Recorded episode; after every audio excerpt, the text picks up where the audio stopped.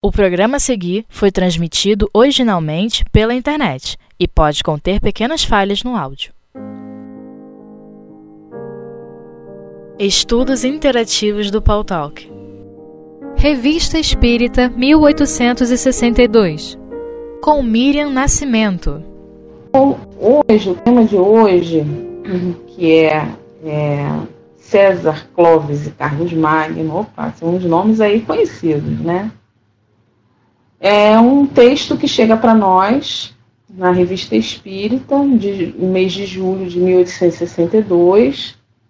É, é um assunto que foi proposto, mas public, foi proposto em, em janeiro, 24 de janeiro, mas publicado dia 18, em julho, né? Na Sociedade Espírita de Paris. E quem traz esse assunto é o médium senhor Didier e começa assim: Esta não é apenas uma questão material, mas também muito espiritualista. Antes de abordar o ponto principal, um lado do qual falaremos em primeiro lugar. O que é a guerra? Para começar, respondemos que a guerra é permitida por Deus, pois que existe, existiu e existirá sempre. É erro na educação da inteligência não ver em César senão um conquistador, em Clóvis senão um bárbaro, e em Carlos Magno senão um déspota, cujo sonho insensato queria fundar um imenso império. Ah, meu Deus! Como geralmente se diz, os conquistadores são os próprios joguetes de Deus. Como sua, como sua audácia, seu gênio, os fez chegar ao primeiro posto.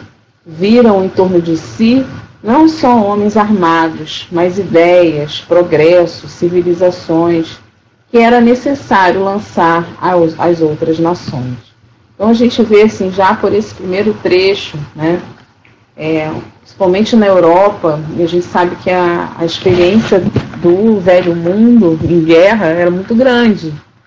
Já no século XIX já se tinha, né, ali acabado de sair de algumas guerras, então a gente tinha ali o histórico né, de uma primeira guerra, da Segunda Guerra Mundial e de outros conflitos que permanecem até hoje no mundo inteiro. Né? Nós estamos aí vivendo recentemente, até aqui na América do Sul também, enfim, temos aí esse mecanismo que ele vai falando, né, o que é guerra. Aliás, Kardec vai tratar desse tema lá no livro dos Espíritos também, vai perguntar sobre isso. Né? Então, quando ele vai, começa aqui a trazer esse texto, a gente começa a pensar assim, né? Mas será que realmente Deus permite que a guerra aconteça para trazer algum benefício? Vamos guardar essa pergunta aí. Partiram como César para levar Roma a Lutécia, como Clóvis para os germes de uma solidariedade monárquica, como Carlos Magno para irradiar o facho do cristianismo entre os povos cegos nas nações já corrompidas pelas heresias dos primeiros tempos da guerra. Ora, eis o que aconteceu. César, o mais egoísta desses três grandes gênios, faz servir a tática militar disciplina, a lei, numa palavra, para os trazer às galhas.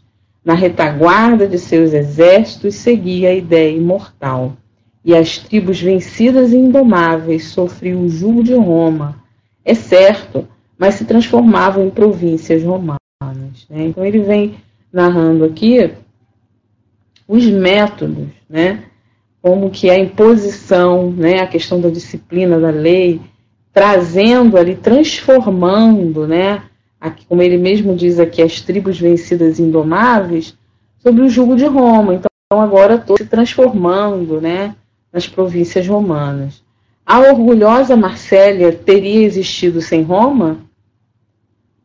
É, Lugdunum num, é, e tantas outras cidades célebres dos anais é, tornaram-se centros imensos, focos de luz para as ciências, as letras e as artes. César, César é, pois, um grande propagador, um desses homens universais que servem do homem para civilizar o homem, um dos homens que sacrificam homens em proveito da ideia. Nossa, aí já está ficando, né? A descrição, e Cascavel seja bem-vindo, é assim, é, a gente está a gente está sendo convidado a refletir, né? Porque é, existem aqueles que defendem a ideia de que a guerra ela é necessária né, para tentar solucionar conflitos e que dela também vem realmente muitos proveitos, muitos progressos surgiram após a guerra, em relação dentro do campo da medicina, né, da própria questão bélica, muitas questões é, da indústria, né, é, se desenvolveram a partir das guerras, muitas é, a estrutura familiar mudou muito, né, em relação a isso a riqueza, né? Quantos, quantas, é, como ele fala aqui, será que seria, né, de Marsella se não tivesse existido sem Roma, se Roma não tivesse investido ali nessa, boa noite, né? nessa catequização, vamos dizer assim, né, a força. Então ele está falando aqui que o sacrifício de muitos homens, né, que era que César fazia esse movimento, né, em prol de algo maior. Havia um objetivo ali que justificava para ele né, é, a guerra.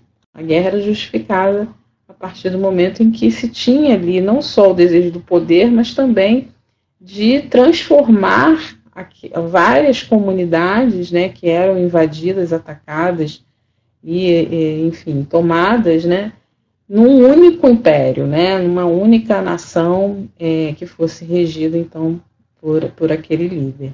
Então tem uma notinha aqui que ele fala do Lugdon do 37, que é o 37 a nota, né?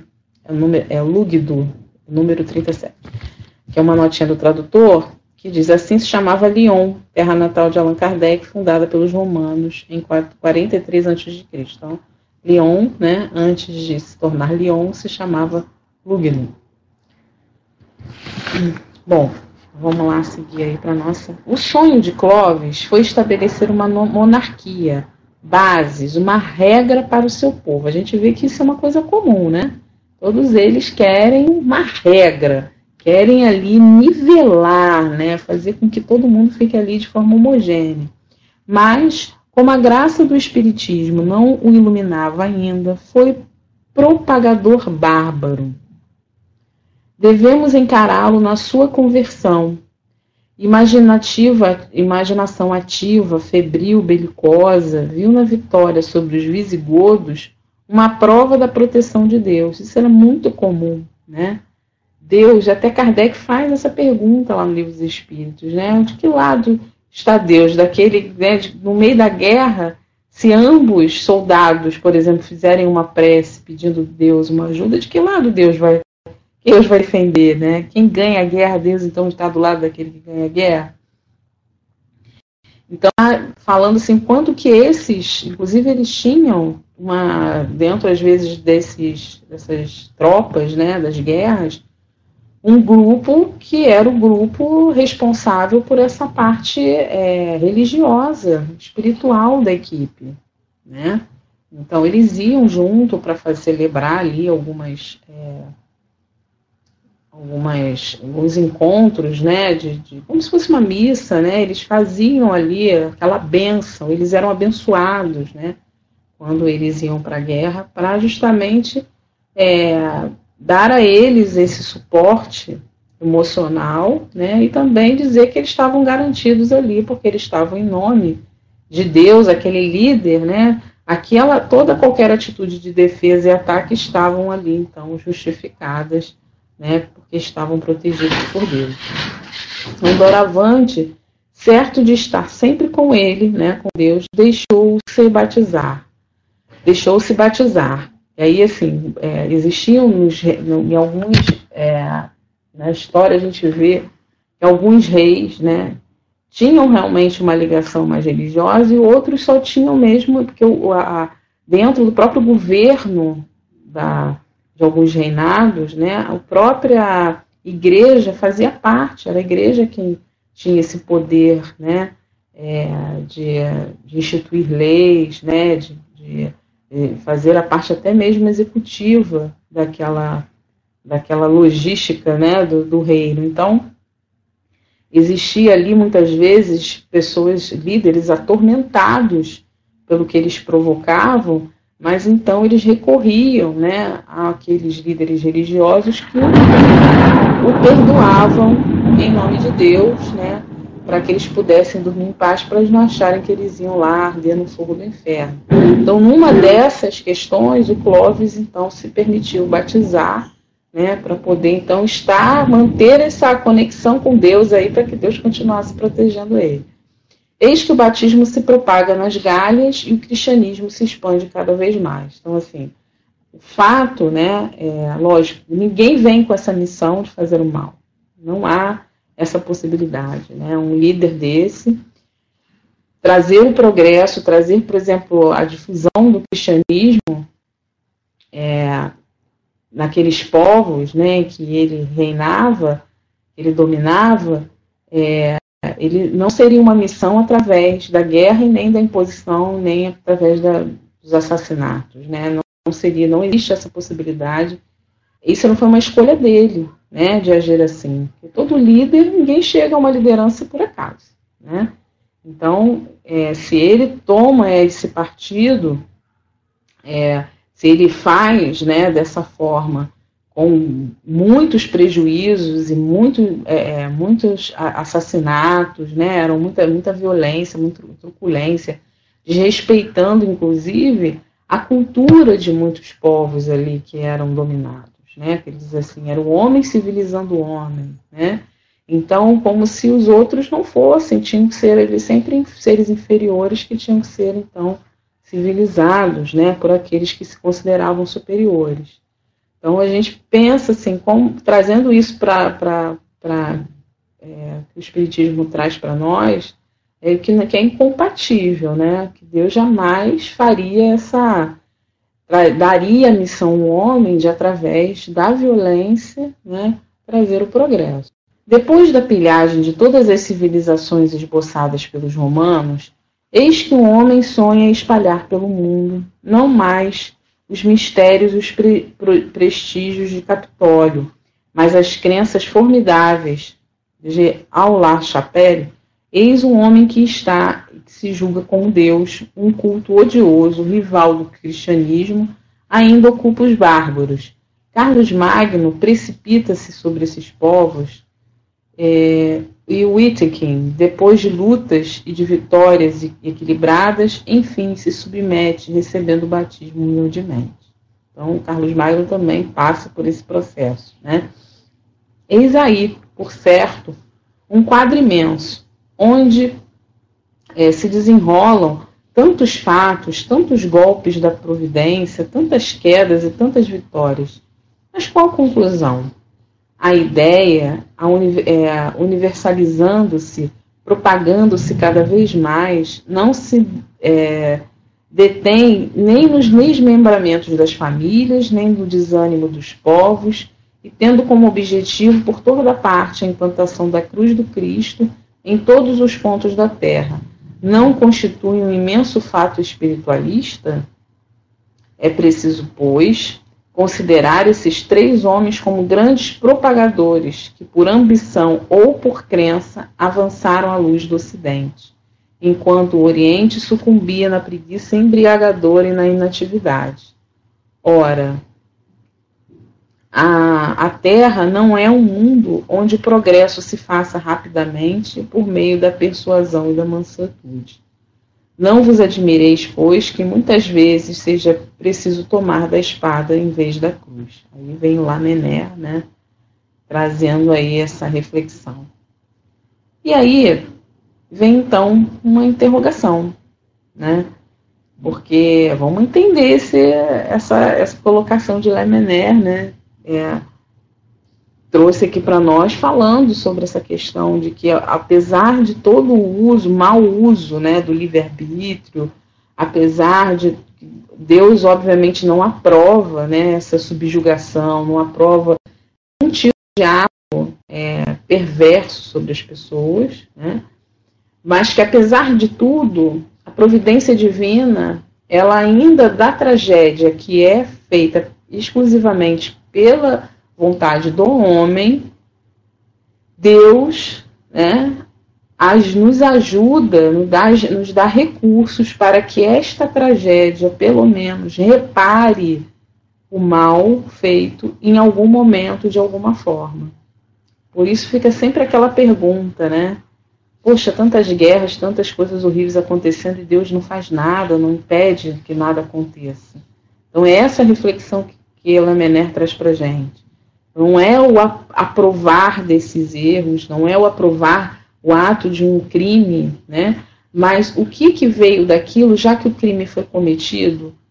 Às vezes os recursos que são utilizados para impedir, para minimizar, já foram utilizados. Mas mesmo assim, né, dentro daquilo que o homem já tomou como atitude, já tomou como escolha dele, porque o livre-arbítrio é respeitado, mas o mal em excesso, esse mal, mal por fazer mal até sem fim, né, Deus não permite.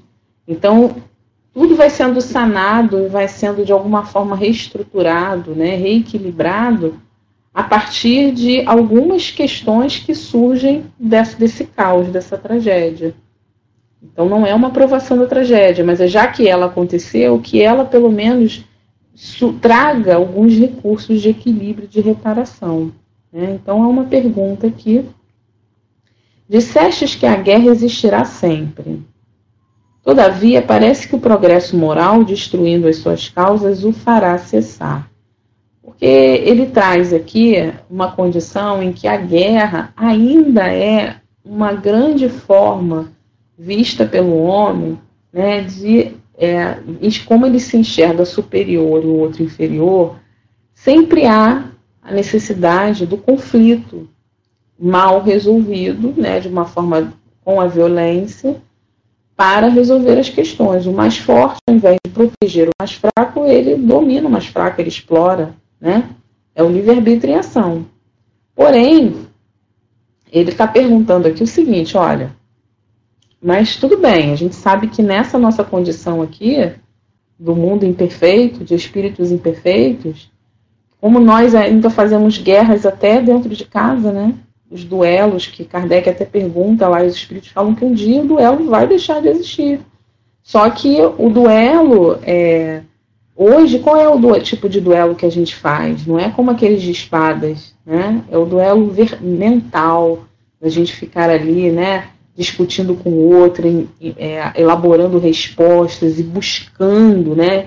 às vezes na internet, coisas para a gente poder detonar o outro, falar mal do outro e, e, deixar o outro eh, se sentindo inferior, humilhado. Então existem, as coisas vão mudando, mas lá o conceito está lá, é o mesmo. Né? Então nós ainda nos utilizamos, e a gente vê agora recentemente, além das guerras que a gente já conhece da Síria, naquela área da Palestina, né? as guerras, é, do, por exemplo, do tráfico dentro das comunidades, né, em muitas cidades, as guerras que nós vamos encontrar no próprio Brasil, dentro dessa questão até dos presídios, né, a gente tem grandes núcleos de violência e a gente está vendo agora lá a Venezuela, né, passando por essa questão, enfim. Então temos ali verdadeiras indústrias, né, homens que investem bilhões né, de dólares em uma indústria bélica, em uma estrutura para poder ter aquela melhor arma, melhor força né, armada que se pode ter para combater, às vezes com, uma, com um argumento, enfim, né, cada um com seus argumentos. Mas aí ele pergunta: será então que na medida que a gente está progredindo moralmente, será que a guerra não vai se enfraquecer, não vai cessar na medida que esse progresso vai aumentando? Porque aí a gente já vai utilizar de outras ferramentas, né? Que não seja guerra. E nem vai ter o orgulho, o egoísmo, é, como essa ferramenta de, de impulso para essas decisões. Porque a gente vê que é orgulho, né? Ela existe, existirá sempre, considerando-se que sempre haverá lutas, mas as lutas mudarão de forma. Olha só, lembra que a gente falou do duelo? É verdade que o Espiritismo deve espalhar o mundo a paz e a fraternidade, contudo, bem o sabeis, mesmo com o triunfo do bem sempre haverá luta. Evidentemente, o Espiritismo fará compreender cada vez melhor a necessidade da paz, mas o mal é, vê-la sempre. Ainda será preciso lutar muito tempo na terra pelo bem. Apenas as, lutar, é, as lutas se tornarão cada vez mais raras. Né? Então, é muito interessante porque eu, Miriam, né, vejo assim muitos movimentos é, sendo feitos a nível de conciliação.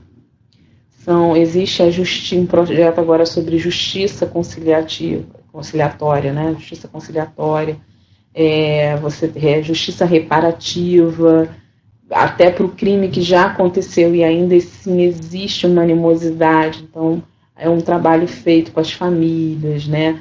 Com aqueles que cometeram o crime, com aqueles que sofreram. É, nós temos aí a questão do projeto da comunicação não violenta, que na verdade já era um projeto muito antigo, trazido por outros filósofos, né, e por Gandhi, que meio que praticou né, a comunicação não violenta numa época muito mais difícil da nossa. Então, são formas de dialogar em que você tem a empatia como o principal norte, né? Se colocar no lugar do outro, saber ouvir a necessidade do outro, para que a gente possa então começar a conversar, ao invés de ficar só se degladiando. Então a gente vê o quanto que isso já está acontecendo, porque as pessoas já estão cansadas, né, Casca? Então o Casca fala aqui, mas isso depende de cada um, pois cada um está no nível de evolução. Então a gente está percebendo assim que essa geração que está vindo agora, já é uma geração que está mais aberta, está querendo, e a gente precisa investir nisso, né? nessa educação, para que é, elas comecem a enxergar a forma do diálogo de uma forma diferente. E é interessante porque a violência, ela existe dentro, na forma de até ignorar o outro, né, de ser indiferente, são pequenas violências. A violência que a gente, que a gente é, faz, por exemplo, quando a gente consome uma coisa que a gente não necessita ou que a gente ainda pode usar e a gente joga fora para substituir, isso é uma violência. Porque aquilo ali passa por um processo para chegar até onde ele chegou. E quando a gente descarta tudo e as pessoas e coisas, né, a gente está desconsiderando esse processo. Então, Gandhi dizia que toda vez que a gente vai juntando, acumulando essas violências passivas, elas têm uma grande chance de culminar numa violência ativa, né? Que é um, a gente deveria fazer esse exercício diário de anotar na nossa caderninho, né? Quantas violências ativas nós cometemos durante o dia e quantas ah, é, passivas. E a gente vai ver que no, nós já estamos num, num patamar, a maioria de nós, em que as violências ativas nos incomodam, né? Então, assim, a relação a relação com o outro ainda tem um quê de violência. Né? Às vezes, coisas que a gente acha normal falar, fazer. Né? A gente não tem essa noção, acha que é uma coisa natural e é um tipo de violência.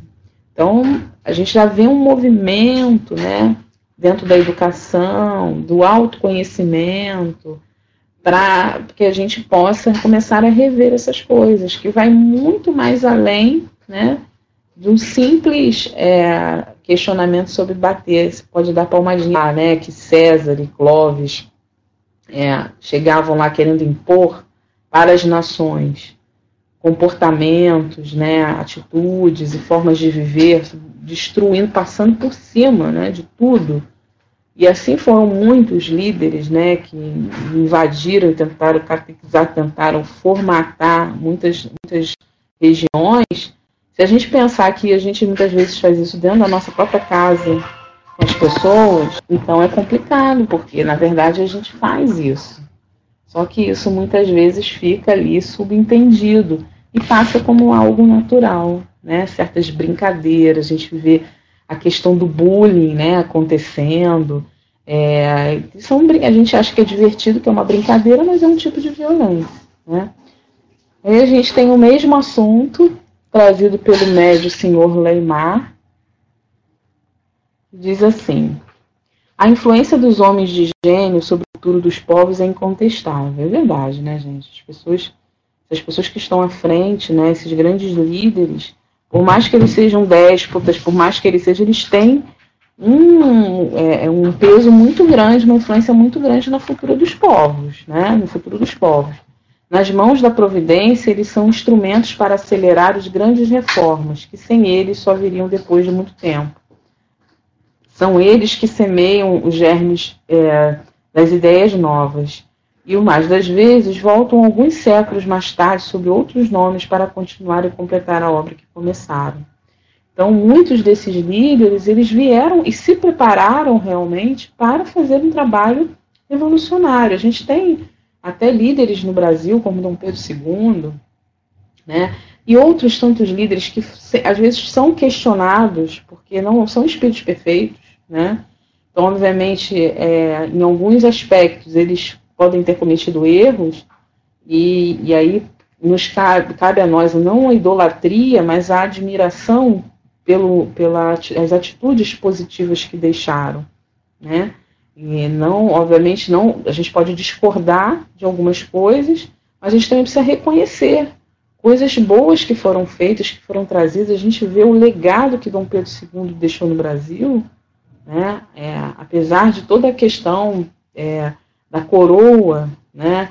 é, da, de tudo, de, da forma como o Brasil foi colonizado, que é, foi um tipo de uma violência que era natural na época, né, a colonização do jeito que foi, era uma, era uma violência aceita, permitida, normal, natural, né, não se sabia fazer de outra forma. Então, é, as pessoas viam né, o outro como uma mercadoria, como um ponto de, de exploração, de subjugação, mas a gente vê, por exemplo, um líder como esse que trouxe verdade uma revolução, fez uma revolução cultural na educação, na parte da economia, em vários pontos, dentro das condições que ele tinha.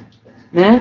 Então, essas pessoas vêm preparadas para isso. Ninguém chega a um ponto como esse né, é, sem que tenha condições para isso. Agora, claro, nós temos é, ainda muitos, muitas afinidades com essas pessoas que nos representam, né? Mas existe sim um plano e que nem sempre cumprem, né? Às vezes alguns acabam sucumbindo, mas outros conseguem. Muitos reis da história trouxeram muitos benefícios para os seus reinados, né? Muitos líderes atuais também vêm trazendo esses benefícios aí em todo o mundo, né? César essa grande figura da antiguidade nos representa o gênio da guerra, a lei organizada. As paixões por é, ele levadas ao extremo abalaram profundamente a sociedade romana. Esta muda de face na sua evolução, tudo se transforma em, em seu redor. Os povos sentem mudar a sua antiga constituição, uma lei implacável, a da força, única que não se deveria separar, é, conforme a época em que vivia César, sob a sua mão triunfante, as galhas se transformaram e, depois de dez anos de combate, constituem uma unidade poderosa. Mas dessa época data é, a decadência romana. Levada ao excesso, essa potência que fazia tremer o mundo cometia as faltas do poder extremo. Né? Então, infelizmente, é, havia esse abuso de poder e nós não podemos é, esquecer de que esse exercício desse poder, desse livre-arbítrio, né, obviamente, isso entra na conta daquele espírito. Então, é, todos nós temos que prestar contas né, do compromisso assumido. Então, é claro que um líder né, como ele, que tinha tudo para dar certo ali, para fazer Claro que existia essa dificu muitas dificuldades, muitas sabotagens, né, muitas traições, muita corrupção também, mas é claro que todos aqueles que assumem um compromisso como esse e que se desvirtuam e que se utilizam desse poder para usurpar, né, para roubar, para poder até exercer essa sensação de superioridade sobre o outro, né, todos terão que prestar contas. E isso, é, Kardec aborda isso, só não me lembro, acho que foi no próprio Evangelho, que ele fala até do pai, né? A, a, figura do pai ou daquele que é o provedor ali que está ali à frente da família e que muitas vezes é muito bom para quem está lá fora, para a sociedade, ele é muito bom, mas ele dentro de casa é um déspota, né? Que massacra a sua família com, com atitudes totalmente diferentes daquelas que ele mostra lá fora para os outros. Então, quantos de nós, mesmo dentro do nosso próprio governo, também não sucumbimos ali muitas vezes àquilo que nós é, nos propomos a fazer. Né? Imagina o grau é, desses espíritos que estão ali liderando grandes nações. Né? Necessitam sempre das nossas preces, necessitam sempre é, que a gente vibre, né? porque são eles que estão lá decidindo, são eles que estão fazendo. E, obviamente, muitas vezes nós nos revoltamos, né? nos indignamos, não concordamos ou concordamos, mas ficamos às vezes ansiosos, preocupados, mas é, nós sabemos que o progresso virá, né? E que se ele vier através da dor, através é, do mau uso, né, da imposição de, de, de, ideias que venham fazer pessoas a sofrer, né, isso tudo será, é, todas essas contas terão que ser prestadas, né, por cada um que faz parte desse processo. Ele continua aqui dizendo: Sob a sua mão triunfante, as galhas se transformaram né, em 10 anos de combate, mas nessa época, levado ao excesso, então, né, eles tiveram lá é, essa falta do poder extremo. Tudo quando cresce, quanto cresce além das proporções fixadas por Deus, deve cair do mesmo modo esse grande império foi invadido por uma nuvem de povos saídos de regiões então desconhecidas. Né? Então há um controle, né? há um limite. Então a gente vê que é, quando você vai plantando né, a árvore, que a gente se reconhece a árvore pelos bons frutos, quando a gente vê que por mais que se apresente uma ideia, uma, uma coisa que está ali trazendo esse, essa grande transformação e tudo, se há um abuso em algum momento isso vai cair, né? Isso vai, é, é, de alguma forma, ser revisto, porque não, não, há, o objetivo não é que o mal se propague para sempre, né? Não é uma eterna luta entre o bem e o mal, porque o bem, quando a gente vai compreendendo e vai aprendendo que o bem, é, que o mal é a ausência do bem, e a gente vai começando a optar, né, pelas coisas boas, a gente naturalmente vai trocando, vai substituindo determinadas atitudes. Quantas coisas que se faziam no passado que eram permitidas a nível de vingança, a nível de violência, né? E que hoje existem leis que proíbem. Então, quando a gente lembra de um povo que brigava até com a sombra, né? eles eram extremamente violentos, porque passaram anos sendo escravizados, sentindo. Eram várias gerações, passava aquilo, né? que meu avô, meu bisavô, todos eles foram escravizados, morreram, assassinados ou foram triturados. Então isso foi um, era uma herança né, é, que se tinha ali emocional e que na, na medida que a gente vai entendendo que, como diz Joana de Anjos, nós somos herdeiros de nós mesmos, nós não somos obrigados a herdar essas mágoas, essas questões. A gente pode sentir, claro, né, se sentir sensibilizado, mas a gente não é obrigado a herdar nem lutar, e a gente vê isso muito no Israel, Palestina, as gerações, é, que a, a, gente tem uma, uma, uma herança, né? As famílias vão, mesmo que você não queira sentir, a criança já cresce naquele ambiente que tem que odiar o cara lá do outro lado porque ele matou alguém da sua família ou da sua, da sua, da, da sua a sua área ali, né, enfim, que fazia parte daquele grupo. Então é uma questão que em um momento aquilo vai ter que ser quebrado. Né? A fama tinha levado, com as armas de César, as ideias novas aos países do norte, que se precipitavam sobre, é, precipitaram sobre ele como uma torrente. Vede essas tribos bárbaras lançando é, lançando separações sobre as províncias onde o sol era melhor, o vinho tão doce, as mulheres tão belas. Atravessaram as Galhas, os Alpes, os Pirineus, para ir fundar suas colônias em toda parte, e desagregar, desagregar esse grande corpo chamado Império Romano.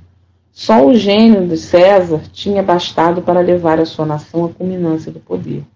Dele... Aí, pessoal, voltando. Lúcia, cola para mim de novo o texto aí, o último parágrafo, por favor, que apagou tudo aqui. Vamos aí com esse tempinho, né? De chuva aqui no Rio. Tá dando umas quedinhas de luz. Então é isso, né? Ele vai falar aqui da, principalmente dessa ideia. E esse momento que a gente está vivendo é, é um momento mais ou menos assim, né, gente? De grandes tormentas, de grandes questões que a gente está começando a rever, a forma como a gente vê as coisas, né? É, as, as guerras começam dentro de nós mesmos e depois vão sendo é, levadas né, para tudo, tudo que está ao nosso redor. Então ele encerra aqui dizendo, né? É, que, no entanto, durante vários séculos, quanto ódio entre essas criaturas, quantos combates, quantos crimes, quanto sangue. E aqui assim no Espírito Barbarete, né? Quantas, quanto sofrimento até hoje a gente tem, tantas, tantos massacres, né? tanta, tanta guerra que vista e para muitos ainda é vista como justas, né? Que acha que é, fazer a guerra é melhor entrar logo em guerra, que aí resolve logo, né, de uma forma mais abrupta. Então podemos evitar, podemos evitar, né, se nós dialogássemos, mas nós sempre vamos ter que aprender muitas vezes através da dor. Então é preciso que aconteça uma tragédia para que a gente tome providências, né? Preciso que uma barragem mate mais de 200 pessoas para que a gente tome uma providência em relação àquela barragem. Infelizmente, a gente ainda age assim, né? Mas a gente já aprendeu muito, já melhorou muito, mas ainda tem muito que melhorar, né? Com sua mão bárbara, Clovis devia ser o ponto de partida de uma nova era para os povos, obedecia ao costume para formar uma nação, não recuava diante de nenhum obstáculo. Quer dizer, uma pessoa determinada, uma pessoa né, que estava ali organizada e tudo, mas, infelizmente, utilizava né, do, do, poder em excesso, do abuso do poder, acabava ali usando de uma forma truculenta. Né? Ele a formava como um punhal e uma astúcia. Assim, muitos deles, né, o Clóvis era um, era conhecido como um cara terrível, ou terrível, né? Então, passou nossas tropas, né? Tudo que vinha dele era visto assim, realmente com muito temor. Criava um novo elemento adotando o batismo, e aí vem essa parte né, em que ele que existe um, um, fio, um fio de conexão com alguma coisa, né? Iniciando os seus rudes soldados numa nova crença. Então ele estava ali, os, os, botava os soldados todos para serem batizados, o simbolismo do batismo, que é um simbolismo de renovação, de arrependimento, né? Daquilo que se faz para se começar uma vida nova. Entretanto, tudo foi a deriva depois dele, apesar da ideia, apesar do cristianismo. Eram precisos Carlos, Martel, Pepino e depois Carlos Magno. Por quê? Se a gente segue o conceito do batismo, que é de arrependimento, renovação e mudança, isso não acontecia, era só um ato mesmo de social ali para poder garantir de alguma forma esses perdões, né? Saudemos essa figura poderosa, essa natureza energética, qual o novo César a reunir num feixe todos os povos dispersos. Mudar as ideias e dar uma forma e esse, esse, a esse caos. Carlos Magno é a grandeza na guerra, na fé, na política, na moralidade nascente, que devia fundir os povos e lhes dar a intuição da conservação, da unidade, da solidariedade. Dele remontam os grandes princípios que formaram a França, novas, nossas leis e nossas ciências aplicadas. Transformador, ele era marcado pela providência para ser o traço de união entre César e o futuro. Também o chamam o Grande, porque se empregou terríveis meios de execução. Né? Não tem jeito por mais força né, que ele tivesse ali de, de poder de transformação, acabava se utilizando ainda esses meios terríveis. Né? Foi para dar uma forma e um pensamento único a essa reunião de povos bárbaros, e não podiam obedecer senão a quem fosse poderoso e forte. E aí a gente é difícil a gente pensar isso. O tempo de naquela época, né? Imaginar que só a força poderia combater a força. Né? Como é que você ia chegar lá para dialogar? Então o questionamento que fica, né? É dizer assim, poxa, será que hoje a gente já não tem ferramentas para não usar mais a força como se usava no passado? Esses povos bárbaros, rebeldes, em que o homem só, só tinha como recurso a própria violência, será que hoje realmente a gente só tem essa ferramenta? Será que a gente já não tem o avanço da inteligência, do próprio progresso moral para se utilizar de outras ferramentas que não seja força? Será que já não há já uma abertura, uma facilidade de, em comparação ao que era do passado, do povo bárbaro do passado? Né? Será que hoje já não temos essa condição do diálogo? E aí tem uma notinha aqui. Como esse nome era desconhecido, pediu-se. Aí o espírito aqui, esse espírito fez essa colocação, né? Pediu-se ao espírito que desse alguns esclarecimentos sobre a sua pessoa. Porque isso era importante, né, gente? O fato de um espírito falar não significa que a gente tinha que aceitar tudo que o espírito está falando. Sei lá, né? Quem era o espírito. Aí vamos botar aqui quem era o espírito. Eu vivia no tempo do Henrique IV era muito humilde, perdido nessa Paris, onde tão bem se esquece aquele que se esconde, só busca o estudo. Gostava de estar só, ler e comentar a minha maneira. Pobre, trabalhava e o labor diário lhe dava essa alegria inefável que se chama liberdade. Copiava livros e fazia essas maravilhosas vinhetas, prodígios de paciência e de saber, e só davam pão e água à minha paciência. Mas eu estudava, amava meus pais e buscava a verdade na ciência. Ocupavam-me de história e para minha França bem amada eu desejava a liberdade, a realização de todas as aspirações que sonhava na minha humildade. Partir de então, estou no mundo melhor e Deus me recompensou a abnegação, dando-me tranqu essa tranquilidade de espírito, em que todas as obsessões do corpo estão ausentes, e sonho pela minha pátria, pelo mundo inteiro, pela nossa terra, pelo amor, pela liberdade. Né? Venho muitas vezes para vos ver e ouvir. Gosto dos vossos trabalhos e deles participo com todo o meu ser. Desejo-vos perfeitos e satisfeitos no futuro. Que sejais, sejais felizes como eu os desejo. Mas não o sejeis completamente, se não vos despojardes da roupa velha que há muito veste o mundo inteiro. Refiro-me ao egoísmo.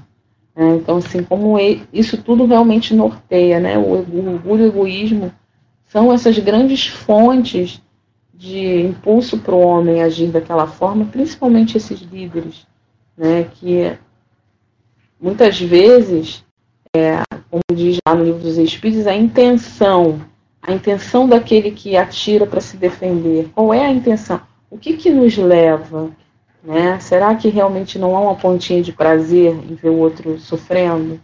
Será que a gente realmente não está ali com uma intenção de exterminar o outro simplesmente? Né? Ou é apenas de defender, se defender, né? legítima defesa? Então, tudo é intenção. Tudo, a gente é movido pela intenção. Se a gente não tem ainda essa certeza, essa segurança de usar uma ferramenta né, sem que ela seja realmente com a intenção de dilacerar o outro, então para a gente repensar se realmente é, é, bom a gente usar essa ferramenta. Né? Isso pode estar ligado não só às questões é, físicas, mas às questões até é, das palavras. Né? A nossa própria palavra pode ser uma arma pode dilacerar alguém. Né? Viver é saber, é amar, é auxiliar-se mutuamente e depois e fazer segundo o vosso espírito. Deus está presente e vos vê, e vos vê julga, né? Barbarese. Aí botou aqui, né? Egoísmo, roupa velha, tipo aquela que a gente gosta e não quer se desprender dela, né? Fica ali guardada no armário, né? Ninguém quer, ninguém quer tirar fora. A gente vai ler aqui um trechinho aqui que Kardec coloca para a gente encerrar o nosso estudo, em que ele diz: Foi-nos enviado um manuscrito bastante volumoso intitulado O Amor Revelações do Espírito de Terceira Ordem da série Angélica, do irmão P. Montani. Como a remessa não se fez acompanhar de uma carta, ignoramos o nome da pessoa que enviou. Se esse número lhe cair nas mãos, pedimos que dê a conhecer a fim de podermos agradecer.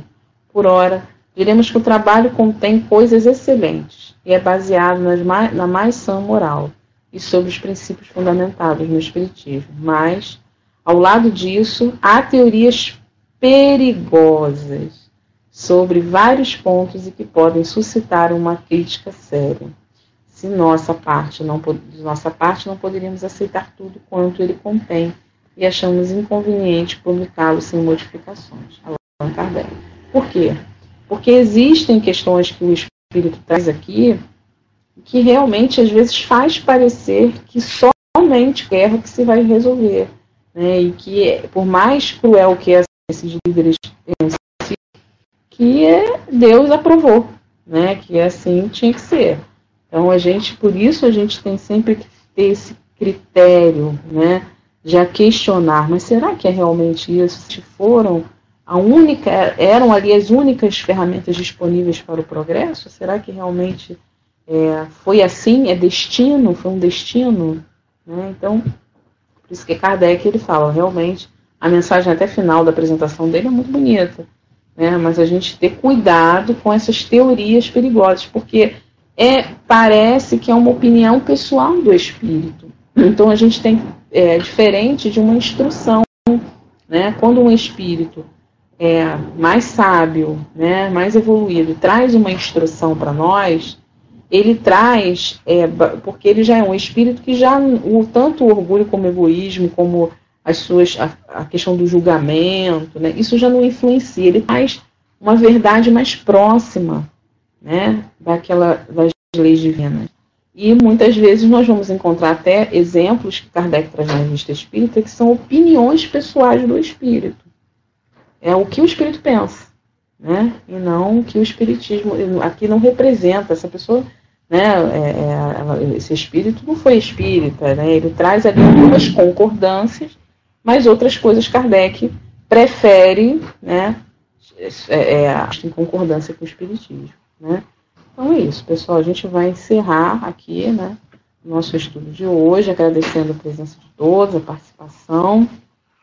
Na semana que vem continua.